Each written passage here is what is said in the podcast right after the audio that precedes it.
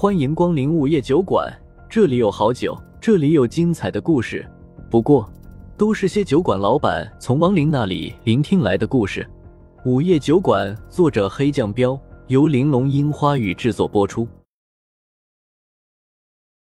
第七十四章，一件桃。上车吧。风正苏微微一笑，表示不在意的让二人上车。谢谢大哥哥。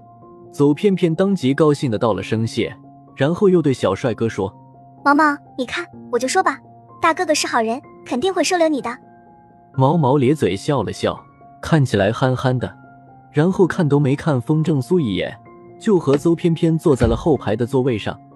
风正苏有些无语，这个妖蠢萌蠢萌的。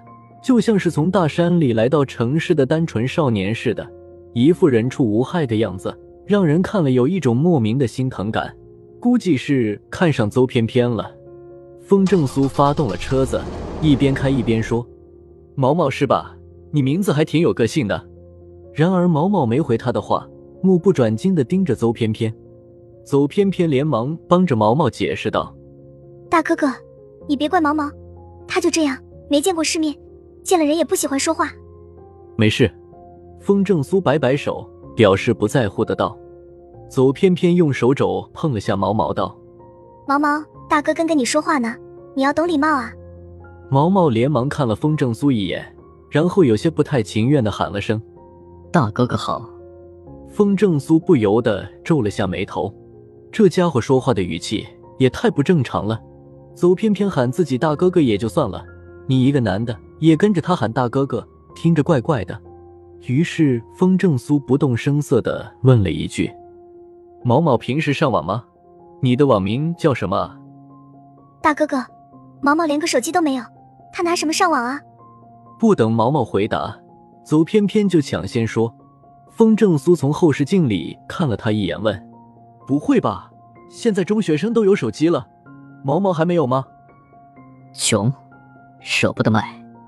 毛毛有些尴尬的回道：“风正苏笑笑，一个妖居然说穷，开什么玩笑？他要想弄钱，分分钟就能搞个好几万，好不好？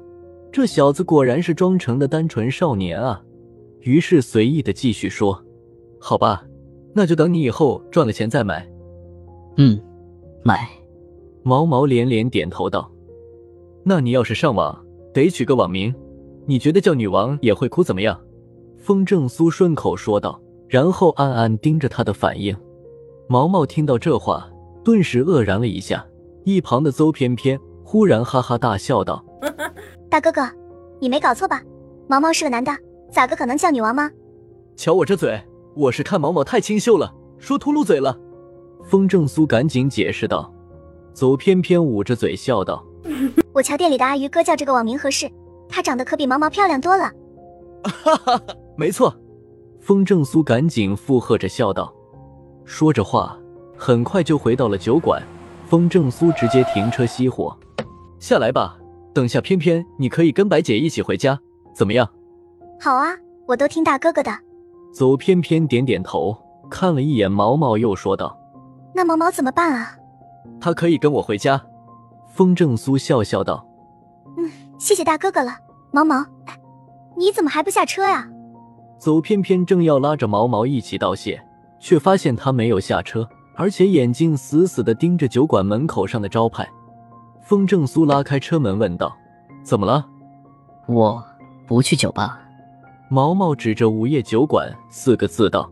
“可毛毛，这里是大哥哥开的酒馆，不是什么酒吧。”走偏偏咳嗽了一声，连忙解释道。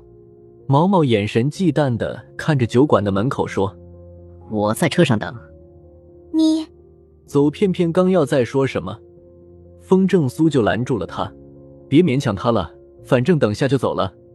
这家伙应该是感应到了白姐的气息，不然的话他不会那么忌惮。看样子这个所谓的高手实力应该不如白姐。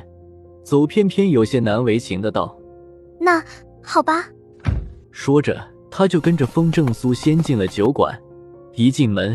白三娘就打了个招呼，问道：“偏偏回来了，要不要喝点东西？”“不喝了。”大哥哥说让我跟着白姐你住。走偏偏有些自来熟的走到白三娘身前，笑着说：“嘿嘿，白姐，你不会嫌弃我吧？哪能嫌弃你呢？姐家里什么都不多，就是空房间多。等去了，我再介绍个朋友给你认识，你们年纪差不多，肯定能玩到一起去。”白三娘笑笑道。风正苏知道白姐说的是莫小小那妮子，说起来这几天倒是把她的事忘了，还有那个猎灵人的后人李水儿。走偏偏高兴的道：“哇，那太好了！老板，要不我先送偏偏回家？”白三娘不动声色的朝门外看了一眼，显然她也察觉到了外面还有个人，当下就意味深长的问风正苏道：“风正苏点点头，嗯，去吧。”走偏偏乐呵呵的去取了行李，随即就跟着白三娘走出了酒馆。白三娘一眼看到毛毛，当下就问：“哟，车上怎么还有一个人呢？这谁啊？”他是。走偏偏刚要解释，突然间毛毛就猛地打开车门，看到白三娘就跟见了猫的耗子似的，直接夺门而逃。这让邹偏偏当场愣在了原地，一直到毛毛跑出去之后，才回过神来喊道。哎，毛毛，你跑什么啊？然而毛毛的速度极快，一眨眼的功夫就不见了人影。见状，谢无虞赶紧冲了出来，问风正苏的意见：“要追吗？”风正苏摇了摇头：“不用追了，眼下可以确定，毛毛应该就是那个连环杀人的变态了。只是没想到他是一只妖。这这是怎么回事啊？”走偏偏有些摸不着头脑的问。风正苏深吸了一口气，偏偏你是怎么和他认识的？啊，他他今天来我上班的火锅店吃饭，可结账的时候他说没有钱，开始我还以为他是要吃霸王餐。说着话，我听出他的口音是我老家那里的，就这么认识了。走偏偏愣了下，道：“风正苏没好气的说，你信真的？他说什么你就信什么？可他真的很可怜吗？你瞧他穿的衣服都是旧的。”而且我好像也听过毛毛这个名字。邹偏偏道，谢无虞无奈的道：“毛毛，你听听，明显就是编出来的名字吧？”可我真的对这个名字很熟悉啊，说不定小时候在寨子里我们还一起玩过呢。邹偏偏认真的回道。风正苏一摆手：“那不可能，如果我没猜错的话，他就是那个在暗中跟踪你，在你家里作祟的家伙，而且他不是人。”走偏偏吓了一跳，大哥哥，你可别吓我！骗你干嘛？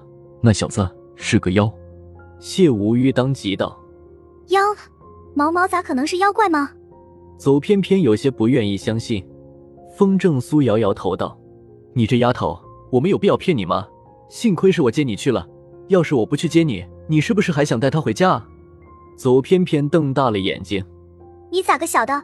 我开始确实想着不麻烦你们了。”还想带他回家呢。行了，别想那么多了，先跟白姐回去吧。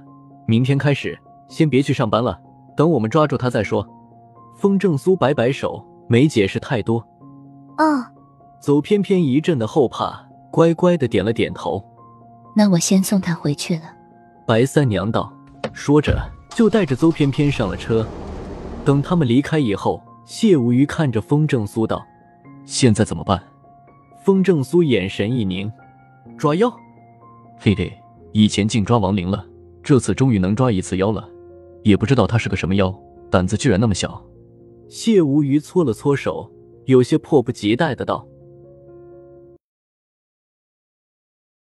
又到了酒馆打烊时间，下期的故事更精彩，欢迎再次光临本酒馆听故事。”